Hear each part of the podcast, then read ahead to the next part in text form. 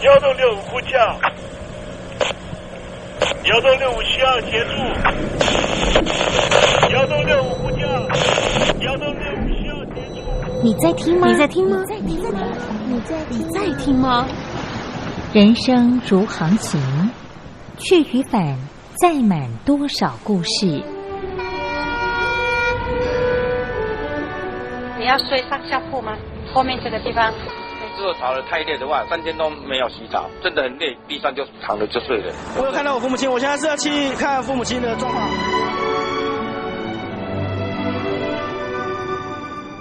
聆听故事湾，让每个故事找到属于自己的码头。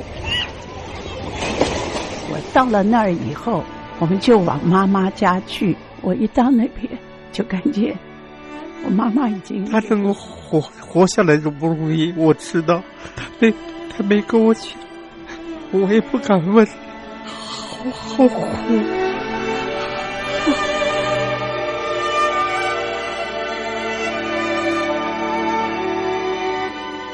聆听故事湾，聆听故事湾。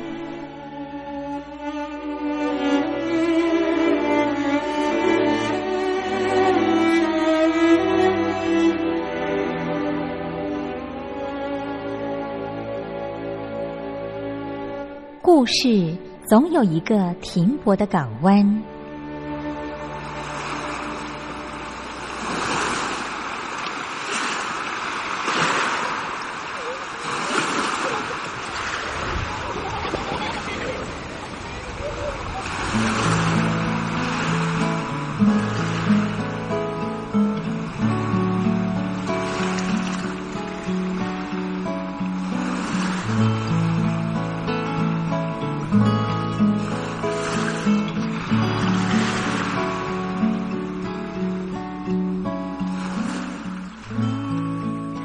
三四五六七七六五四三二一，大陆听众朋友您好，我是您的好朋友东山林，在台北问候您。正在为您进行的栏目就是聆听故事湾，一二三四五六七七六五四三二一，全年无休，每天在空中为您服务。您在每天的凌晨三点十分，或是傍晚的六点十分，都可以在光华之声频道收听到这个栏目。聆听寰宇趋势，不用太多解释，因为聪明的你心中自有诠释。亲爱的听众朋友，我们的节目早晚各一次，听众朋友你可以选择最适宜的时间，和东山林共度这短暂的五十分钟的时光，就在光华之声的频道空中相见。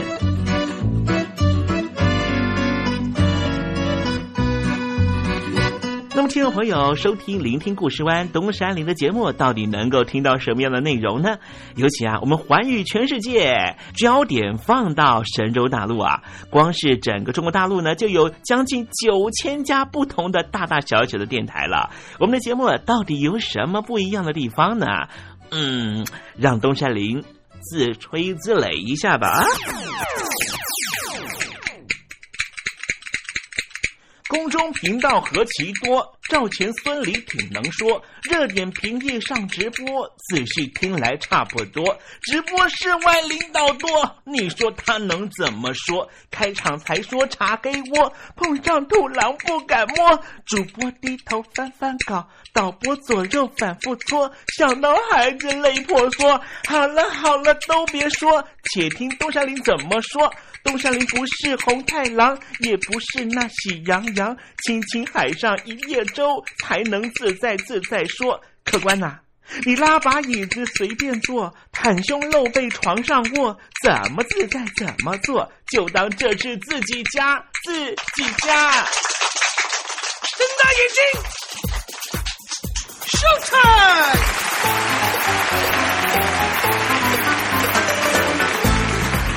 朋友你好，我是你的好朋友东山林，在台北问候您。正在为您进行的栏目就是《聆听故事湾》啦。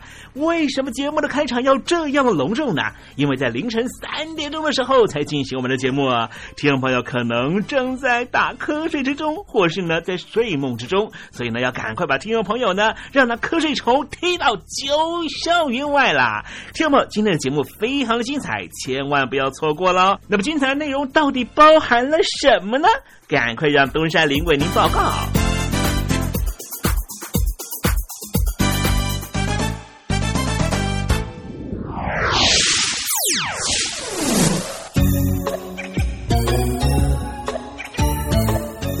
星期五，星期五，猴子去跳舞。最近有一份美国调查，还颇让很多移民到美国的中国人非常的关心啊。这份调查是这样讲的，是说呢，四分之三强的美国人认为啊，中国是他们的敌国。哇天哪！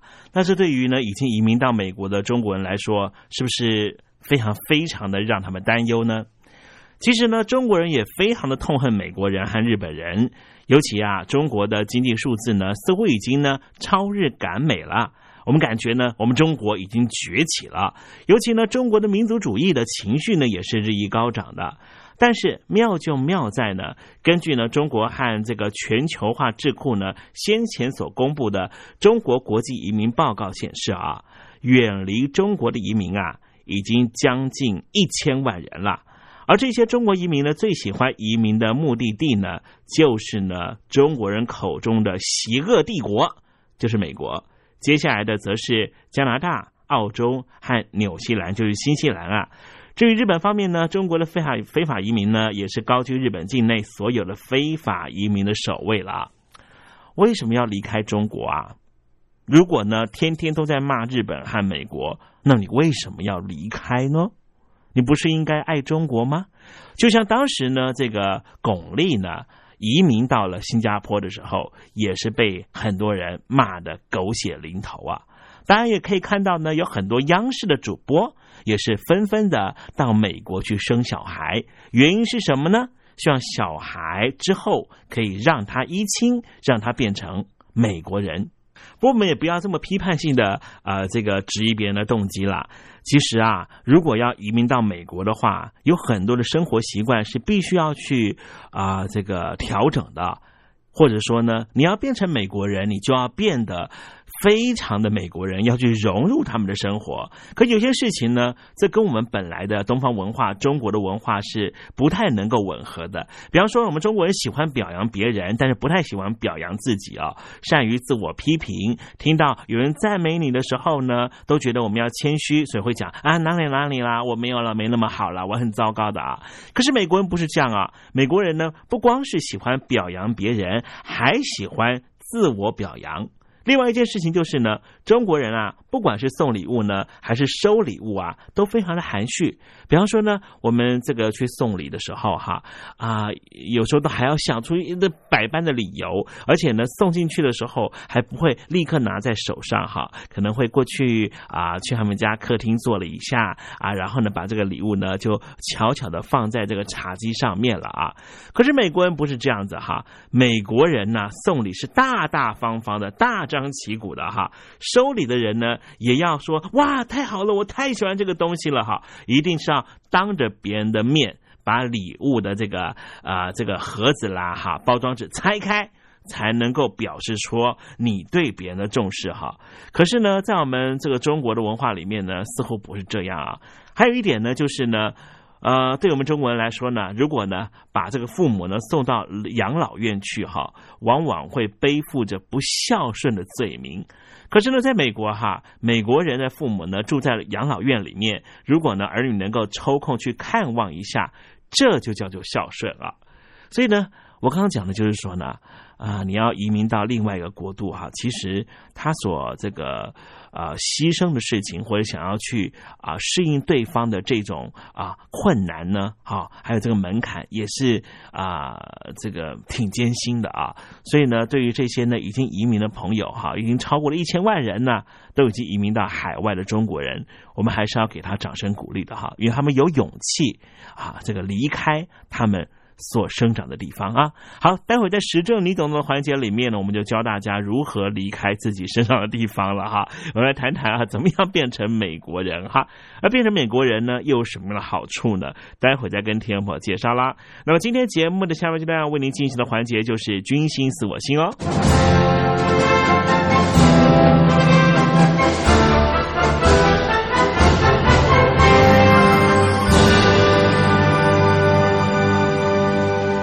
你脱贫了吗？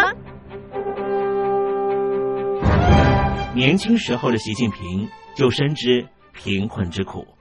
我当时和村民们辛苦劳作，目的就是让生活过得好一些。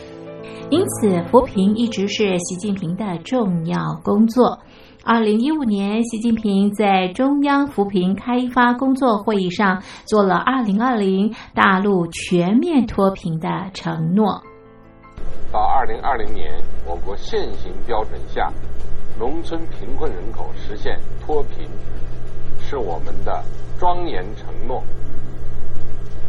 一诺千金，全社会要行动起来，进锐出战，精准施策。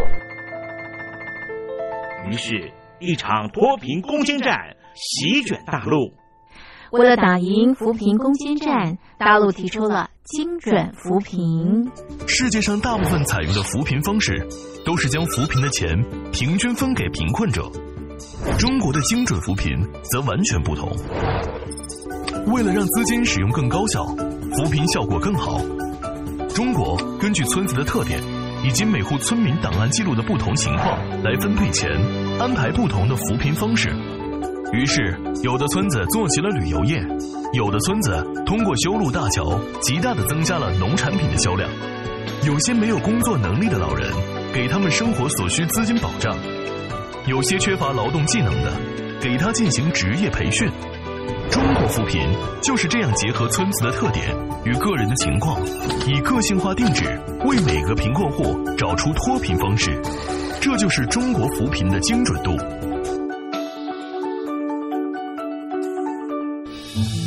位在山东偏远内陆地区的曹县，二零一七年以七十四个淘宝村名列全中国十大淘宝村群聚第三位，因而摆脱贫困的命运。丁楼村是曹县淘宝村的鼻祖，全村有九成多的家庭在家开网店，大多以服装加工业为主，并形成产业，带动周边乡镇跟进发展，连人口都跟着回流，大学生和外出务工青年纷纷返乡创业。二零一六年，丁楼村的全年电商销售额已高达三个亿，产品远销十多个国家和地区。百分之八十以上的人家拥有私家车。从二零一六年到二零一九年，大陆累计发放三千八百多亿人民币，并动员大量人力，全力扶贫。今年就是二零二零年，大陆彻底脱贫奔小康了吗？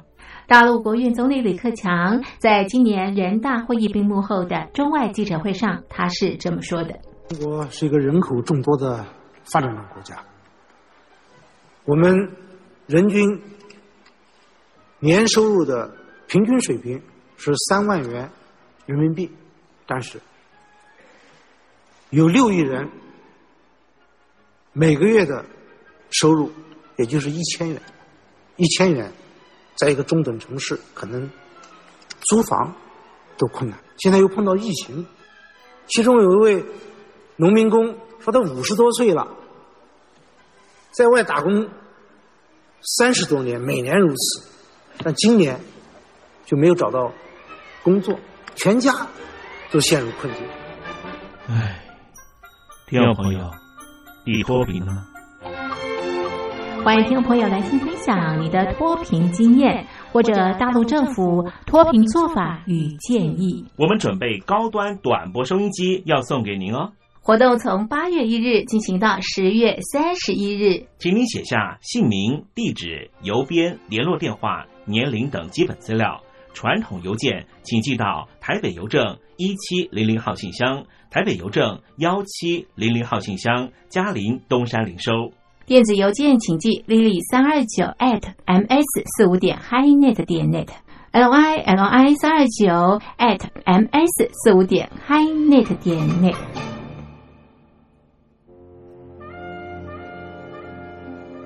你脱贫了吗？大陆全面脱贫了吗？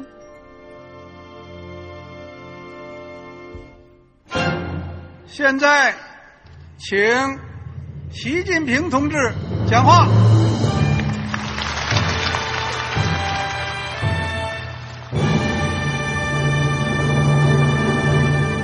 中国梦必须紧紧依靠人民来实现。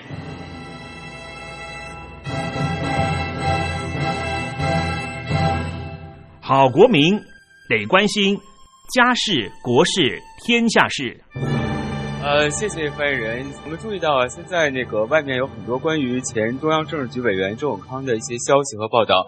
我不知道发言人对这个事情有没有什么可以呃透露、可以披露的。国家对于公事啊，不是什么东西都要公示的。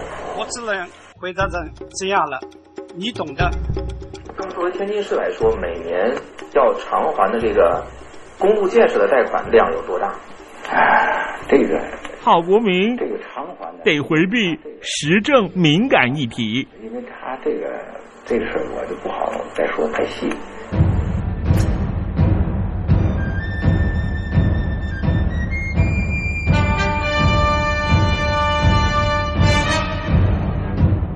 我们要坚持人民当家作主，坚持人民主体地位。任何官方不宜说太细，期望您体谅的话题，尽在实证，你懂的。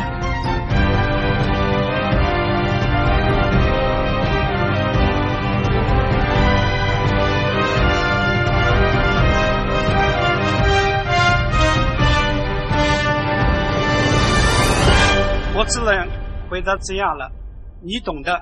那些官方无法为您说太细的事情，就让东山林为您详细的说明白。天宝早上好，晚上好，正在为您进行的栏目就是聆听故事湾。此刻为您进行的环节就是时政，你懂的，一同关心焦点话题。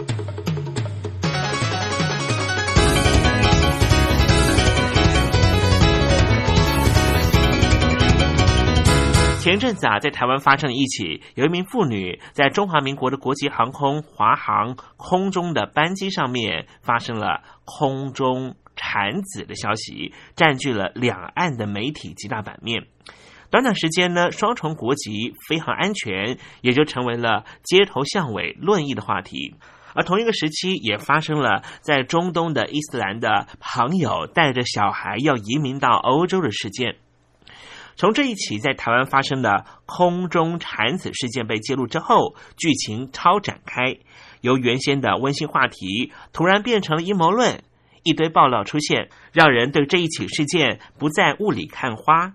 大家都在讨论的是美国的地毛宝宝，很多人都关心这名台湾妇女为何这么做，小女婴是否是美国人？接着话题就变成了美国是不是值得移民？为什么到美国生小孩这样的可恶？对于怀孕超过三十二周的妇女以欺瞒的方式冒险登机，国人都是相当的反弹。不过这消息传到中国大陆之后，后来发现，在大陆也有很多妇女都是有这样的冒险行径，这样的行为违反了飞航规则和安全行为，不应该被支持或是纵容。而现在，台湾社会有不少民众对于赴美产子，甚至小孩拥有双重国籍，都保持着非常厌恶或是仇视的态度。更有人开始发表“美国这样糟糕，有什么好移民”的想法。不少名人也发表许多批评文章。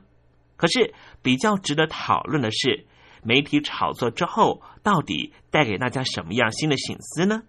除了谩骂之外，我们还能够思考什么呢？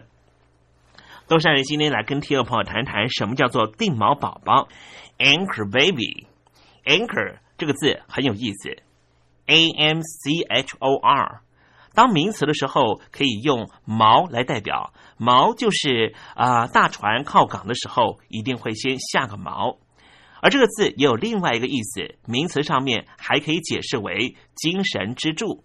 是不是很有意思的一个解释呢？每一个宝宝肯定都是妈妈、爸爸心中的心头肉，所以无论在做什么事情的时候，都会想到这个孩子。所以我们可以把孩子也可以当成我们的精神支柱。而美国对于 anchor baby 地毛宝宝的定义是什么呢？就是出生的婴儿的父母都没有美国国籍。为了小孩获得美国国籍，于是母亲前往美国生下小孩。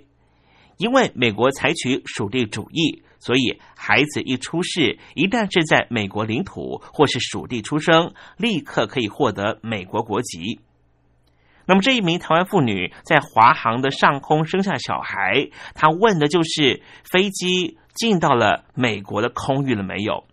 果然，这飞机已经进入了美国的阿拉斯加。所以，他的女儿确实就成为了美国人。绿毛宝宝的诞生啊，就像是替直系血亲或是兄弟姊妹抛下了一个锚。在美国，一旦孩子到二十一岁以后，就可以替这些亲人申请绿卡。绿卡就是申请永久的美国居留权，但是并没有公民权，也就是没有办法投票。而这一名严重违反飞航规定的妇女，是不是原本想要利用她所生的三个美国孩子，重新为她和她自己的家人申请到美国居留身份？我们不得而知。但是我们可以推测的是，她是计划性的一而再、再而三的搭机到美国生下孩子。飞机上面生产，并非不可测的意外。而是欺瞒计划失败、东窗事发的结果，引起大众的关注，并且给予价值评断。什么是美国的属地主义呢？为什么美国要采取属地主义这样的国际规定呢？根据美国宪法第十四条的修正案，给予美国出生者国籍，这是源自于美国南北战争时期，为了保障被贩卖到美国的黑奴下一代的人权。所以，几乎所有在美国领土或是领地出生的人都可以获得美国国籍。不过，也有少数例外的情况，例如，如果是因为战争引渡到美国的战犯，他出生的美国小孩就不能够给予美国籍。其次，驻美外交人员。他的孩子可以合法出生在美国领土，但是也不能够给予美国国籍。台湾外交官的情况比较特别，因为在法律上，美国从一九七九年断交之后就不再承认中华民国政府，还特别立了《台湾关系法》，将中华民国台湾视为政治实体，双边关系透过美国在台协会来代表美国的一方。而非负责外交事务的国务院，而中华民国驻美外交人员在美国的待遇、法律的适用范围，都是外交人员一步一步去争取、去谈出来的。目前是享有绝大多数比照其他国家外交人员的待遇，但是因为美国官方不能够正式承认我们的外交人员和其他国家的外交人员一样。所以，中华民国台湾的驻外人员并非是全盘适用美方对外交官的礼遇和待遇，在出生规定上面就是如此。目前，美国没有规定台湾的外交官或是眷属生的孩子不能够拿到美国国籍。至于台湾本身的国籍法，主要是采取属人主义，也就是父母其中一方是台湾人。孩子自然就拥有台湾国籍，在国外生产的话，只要回到台湾，到台湾的户政单位报户口，也就取得了中华民国的公民身份。不过，如果孩子的父母不详，或是父母都没有国籍的情况下，如果小孩在台湾出生，就可以取得中华民国的国籍。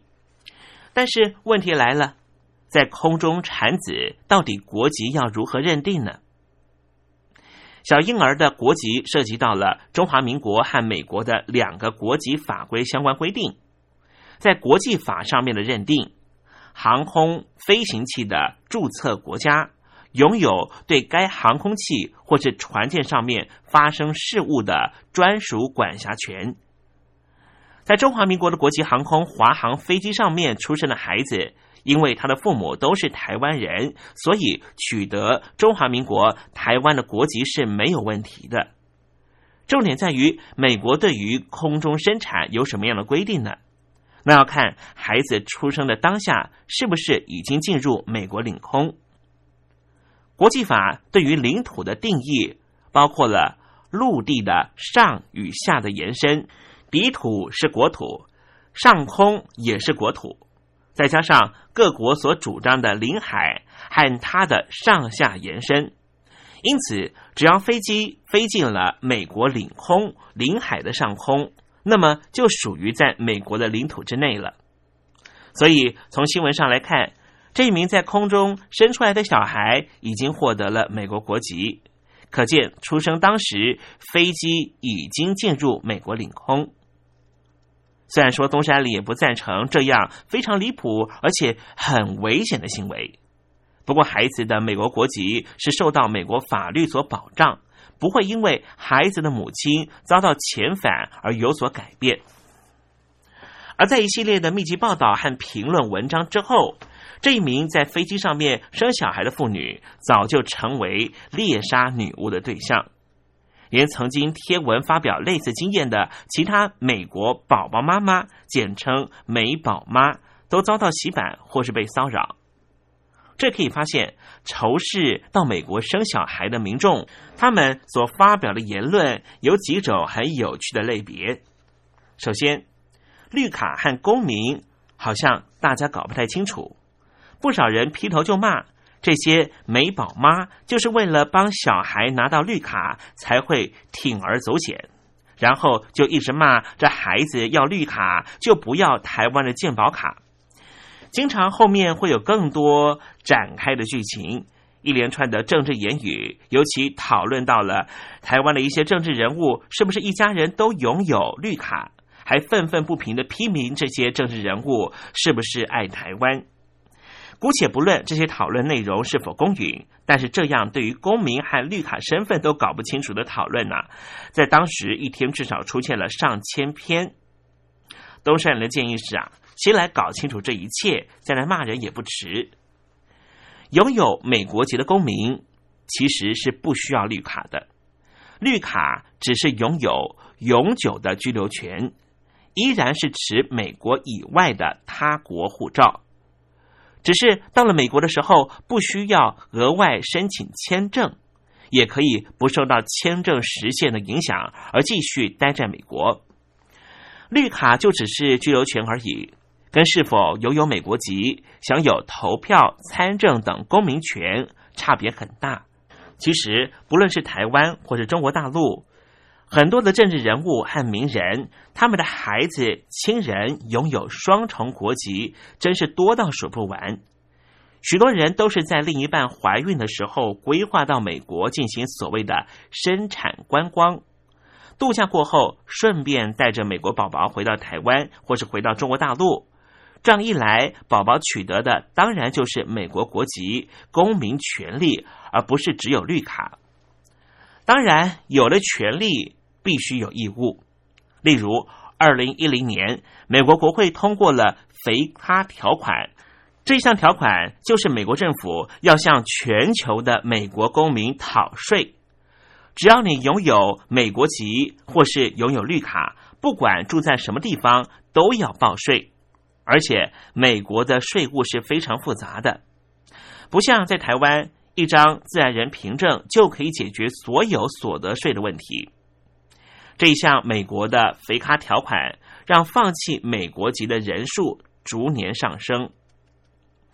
可能现在有很多在美国的移民会觉得不公平，认为台湾妈妈或是中国妈妈为什么要带孩子来到美国抢社会资源？其实啊。在台湾方面，多数的台湾地毛宝宝拿到国籍之后就不住在美国了，根本不会产生什么抢资源的问题。如果住在美国的话，更不用担心，因为住在美国就要跟美国政府报税缴税，就是一般公民的行为，有尽义务缴税而享受公民权利，何错之有呢？那么，美国为什么要接纳这一些所谓的 anchor baby 地毛宝宝呢？很多人会问，为什么那么多人会选择到美国或是加拿大生小孩呢？因为自从二零零四年爱尔兰取消出生公民权之后，欧美生活条件较为良好的国家，就只剩下美国和加拿大，仍旧维持属地主义。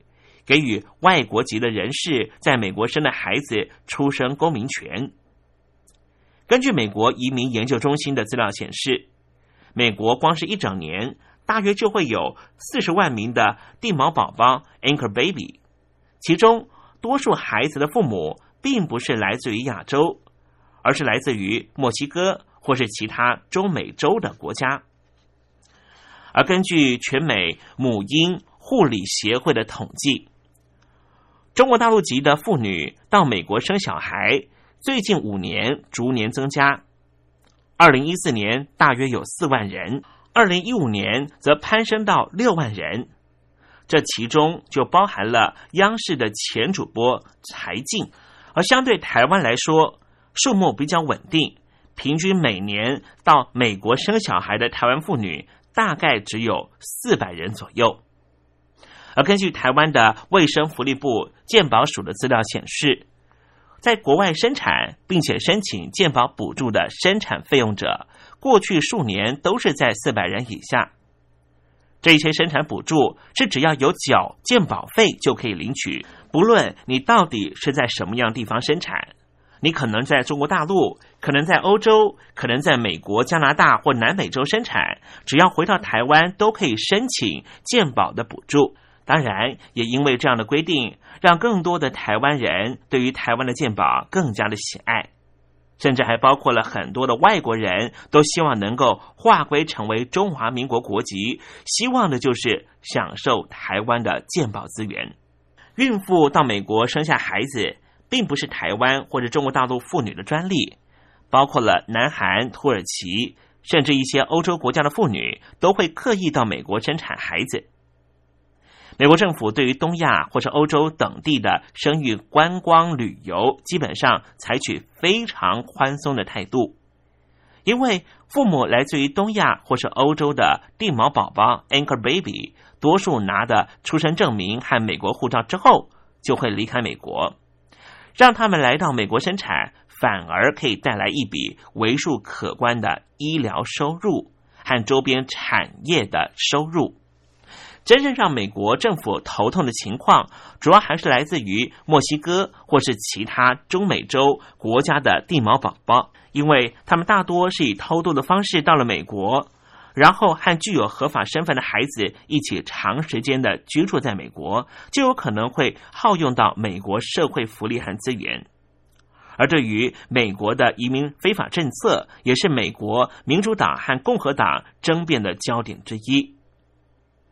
刚才东山林前面提到，属地主义的国籍法规定来自于美国宪法，主要的目的是保障黑奴的后代。而目前台湾似乎有些人引用了竞争共和党总统候选人川普就是这个有钱人的所谓反移民的言论，似乎想要营造美国主流民意或是政治人物反对这样的情况。其实，川普在共和党的竞选期间的这一些政治语言，大家可千万不要当真呐。过去很多年啊，美国国会有少数议员想要提案取消这样的出生公民权，不过这些年来都没有重大的进展，所以要修正美国第十四条的修正案，根本是遥不可及。这些所谓的美宝妈人数其实并不多。会冒风险、违反规定的孕妇比例更是非常低，所以东山林认为啊，社会不需要花这么多的成本和时间去谩骂或者宣扬仇视这样的少数人，意义真的不太大。我想未来无论是在台湾或者中国大陆，敢这样欺瞒航空公司的产妇，恐怕是越来越少。因为航空公司也不想要甘冒违反航空规定，而且重要的是，如果孕妇在航空公司的航空器上面出了问题的话，责任归属问题，恐怕是华航或是中国大陆的国航都没有办法去负担的。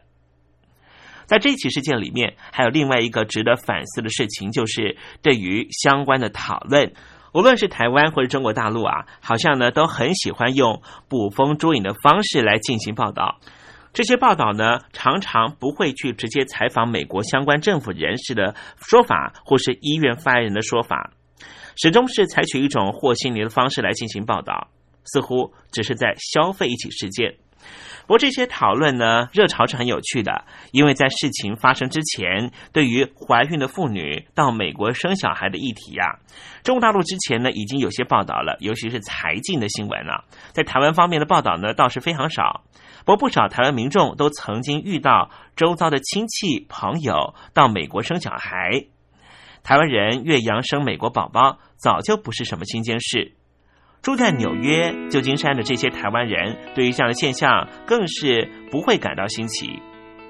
所以东山林今天呢，提供一些观念的澄清，尤其是关于美国国籍的规定、属地主义、国籍和绿卡的差别，就希望呢，帮助两岸的听众朋友都能够了解，并且反思这个事情的背后意义。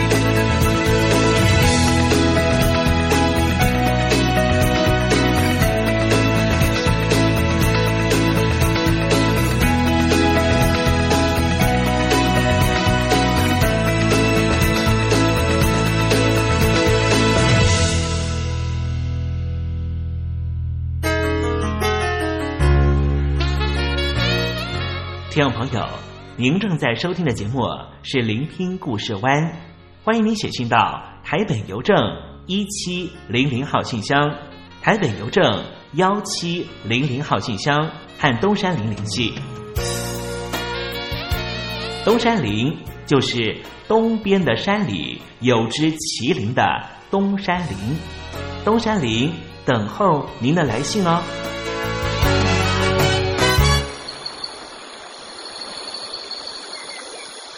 正在部队里的弟兄姊妹们，生活还适应吗？吃的还习惯吗？有家乡味吗？夜里爬得起身吗？床好不好睡呢？脱下军装，卸下盔甲，你还记得你自己吗？就让东山林陪你走过这几番寒暑吧。因为。君心似我心，黄昏，一段旧情，长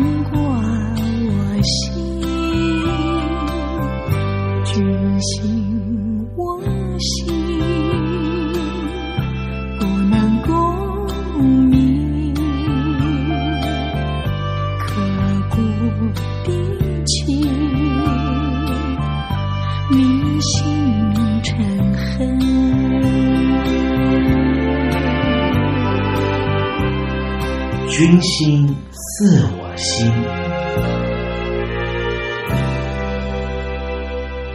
沟通代沟啊是非常普遍存在的现象，形成的原因也非常多。可能是彼此对于生活环境的成长过程是不一样的，或是年龄的落差很大，或是阶级不同。当然啦，这个文化背景呢，可能是很主要的原因。可是现在几乎所有的竞争关系啊，或是呢各个不同的领域呢，都讲求跨领域的合作，以团队的方式来进行。那该怎么办呢？当团队要一起合作，尤其是如果听众朋友你是在啊比较高压的部队环境里面工作的话，这种合作关系啊，尤其在进行过程里面啊，需要有非常非常强的 EQ，才能够呢遂行彼此必须要合作才能够完成的任务。小时候啊，东山林曾经看过一部电影，就是《修女也疯狂》，女主角呢就是虎皮胳膊了。他呢，为了躲避黑道的追杀啊，是躲进了修道院里面啊。呃，严格讲起来呢，他是一个修女院啊。那么整天啊都在修女院里面的虎逼哥我啊，觉得非常的无聊，所以他决定呢，要拉近修女院和社区的距离啊。过去呢，修女院呢不问世事啊，一直呢都跟社区的关系呢不是太好，所以呢彼此之间呢就有认知上面的代沟啦。因为虎臂哥国存在在修女院的关系啊，决定呢把双方的隔阂给打破。最后呢，电影里面呢就讲到说呢，修女院呢成为了社区民众都很喜欢去的一个公共场所，也帮助了修女院呢啊收到了更多新的教友。其实呢，要化解彼此的代沟呢，应该要从自己做起。只要你先把自己的高墙给推倒之后，相信呢就能够很方便的跟别人进行沟通了。相关于这个话题呢，今天节目啊，东山林特别邀请到的是曾经在中央人民广播电台的百家论坛里面担任固定讲者的前任交通大学的曾仕强教授，来告诉我们，其实只要做到四个字，就可以完全的解决代沟的问题。是哪四个字呢？要沟通，不要代沟。人是没有新旧之分的。我们常常听到很多人在讲什么新人类呀、新兴人类呀、X 世代呀。其实我们不要上当。这个东西，你如果承认它存在的话，对你自己是很不利的，因为你很自然的就会把自己跟年轻的人把它画出一个沟痕来，好像哎呀，你们年轻啊，你们不了解我了，我也不了解你，那不是很糟糕吗？人没有新旧，人只有懂得跟不懂的两种。懂得道理的人，我们就很容易沟通；不懂得道理的人，自然就无法沟通。但是你要期待每一个人都懂得，恐怕很不容易。所以要培养自己沟通的技巧。我们常常讲沟通，沟通有两种可能性：一种叫做沟而能通，一种叫做沟而不通。那么，当我们沟而不通的时候，我们不要老怪别人，千万不要怪别人。凡是埋怨别人的，大概自己都不会长进。哎呀，你太年轻了，你听不懂了。哎呀，你们这个新人类的跟我们想法不一样，那就糟糕了。我们要反省自己，因为什么？因为我没有用他的背景来叙述，我没有站在他的立场来思考，所以。只要四个字，我们就可以把代沟整个消除掉，叫做将心比心。将心比心的意思就是说，我要的你也要，不对，不是我要的你也要，而是你要的我可能会要。站在相反的角度来想，不要以自我做出发点。我想沟通不良的人，大概都是自我意识太强。啊，样样都是我想的，就是对的。你们要听我的，你的话跟我不一样，就表示你根本是外行。那么有这种观念的人，他自然无法沟通。会沟通的人，千万记住，我们弹性是很大的。我们要站在对方的立场来思考，尽量用对方的语言来表达。如果你能够做到这一点，那么对方啊自然能够领略你的意思，这样子沟而能通之后，代沟就不见了。谢谢。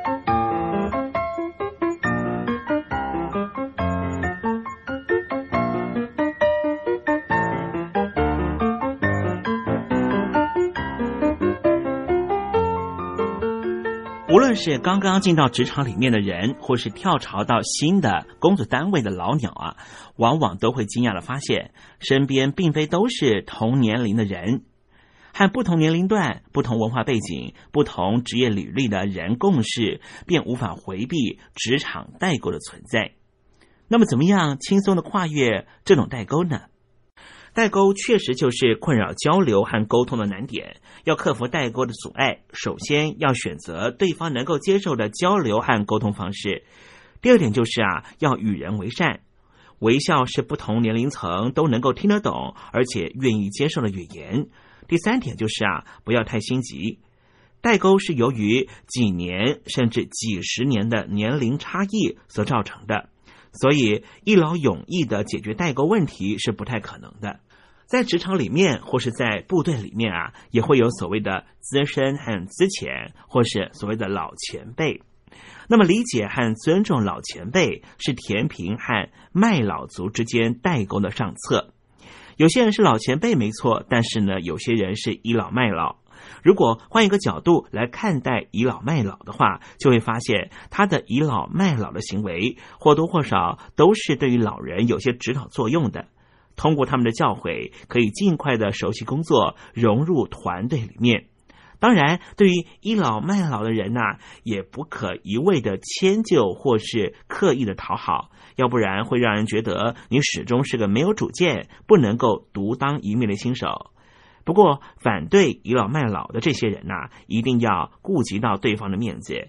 讲求互动的方法，不要在公开场合上反对他们的意见，而且要尽量避免正面冲突，最好采取私下谈心的方式来表达出不同的看法。像现在在一般职场上面啊，很多的老板或是中阶干部都不太能够接受新兴人类进到公司里面以后啊，想要传达什么样的啊情况和传达意见，用简讯的方式和长官来做联系。根据电信研究中心所做的统计表示啊，文字的讯息其实已经渐渐的取代了通话，也成为手机最流行的功能。年轻的孩子使用手机来传文字讯息的时间是通话的三倍以上。事实上，从二零零七年以来，通话量一直低于文字讯息。这主要就是因为 iPhone 这一类的智慧型手机的出现，因为它的虚拟键盘、多点触控界面。